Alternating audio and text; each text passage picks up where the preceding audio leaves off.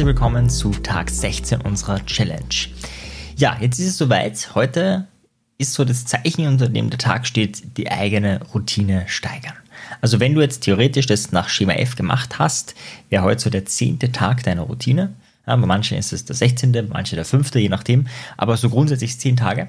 Ja, und so nach 10 Tagen kann man sich schon mal überlegen, hm, wie ist denn das? Kann ich die Routine langsam steigern?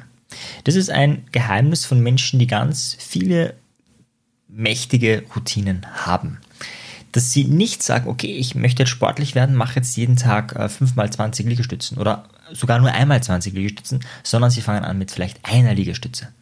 Eine Liegestütze, das ist so lächerlich für manche. Ja, vielleicht auch nicht, vielleicht ist es auch eine Kniebeuge, ja, die, die ganz lächerlich klingt, wo du sagst, das bringt dir gar nichts. Ja, aber wenn du diese eine Kniebeuge immer bei einem bestimmten Starttrigger machst, dann wird sie zu deiner Gewohnheit und es ist hundertmal, hundertmal leichter, von einer Liegestütze auf zwei zu steigern, als überhaupt damit anzufangen. Und von zwei auf vier, von vier auf fünf, von fünf auf zehn, also vollkommen egal, wie du das steigern möchtest. Ich habe es einmal gemacht, als ich als Morgenroutine die Yoga hatte und in dem speziellen Fall den Sonnengruß.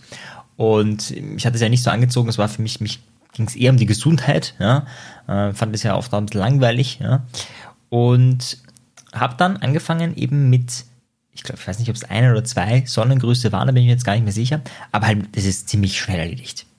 Ich glaube, es war sogar wirklich nur einer. Und irgendwann waren es zwei, irgendwann waren es drei, irgendwann vier, dann fünf, dann sechs, sieben, acht, neun und irgendwann waren es zehn Sonnengröße. Am Morgen und zehn Sonnengröße, das ist schon, das ist jetzt nicht mega viel, aber das ist schon was, äh, wo du auch äh, ja wirklich Bewegung gemacht hast und der Kreislauf gut ähm, ja, äh, durchblutet wird.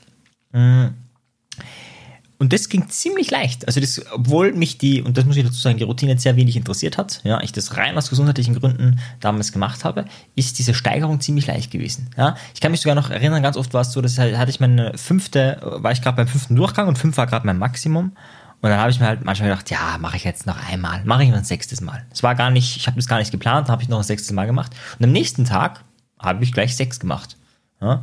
Und einmal war es sogar so, ich glaube, äh, die Steigerung von sieben und dann auf acht war so zwei Tage hintereinander. Also irgendwann habe ich sieben gemacht ja, und am nächsten Tag habe ich gedacht, na, mache ich jetzt acht und dann habe ich acht gemacht und dann war acht sozusagen die Norm. Das heißt, es ist wirklich ziemlich, ziemlich, ziemlich, ziemlich einfach. Warum rede ich jetzt zu lange darüber?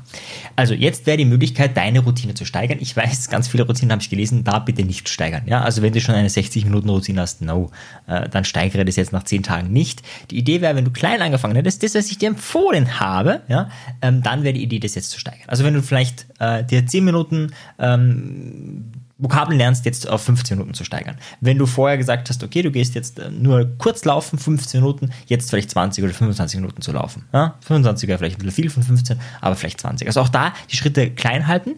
Wenn es dir zu viel weckt, geh wieder zurück. Also du kannst da auch ein bisschen adaptieren, zurückspringen, wenn du merkst, hm, das ist es vielleicht nicht.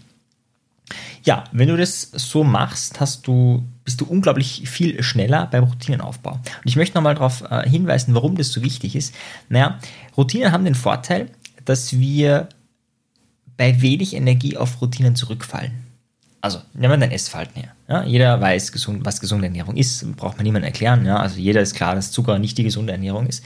Und doch ist es so, dass wenn du gerade gestresst bist und so weiter, eher zu einem Snickers, da gibt es auch Studien, du greifst eher zu einem Snickers, zu Schokolade oder was auch immer, wenn es dir gerade nicht so gut geht oder es gerade anstrengend ist oder gerade viel zu tun ist, äh, als wenn es dir gut geht.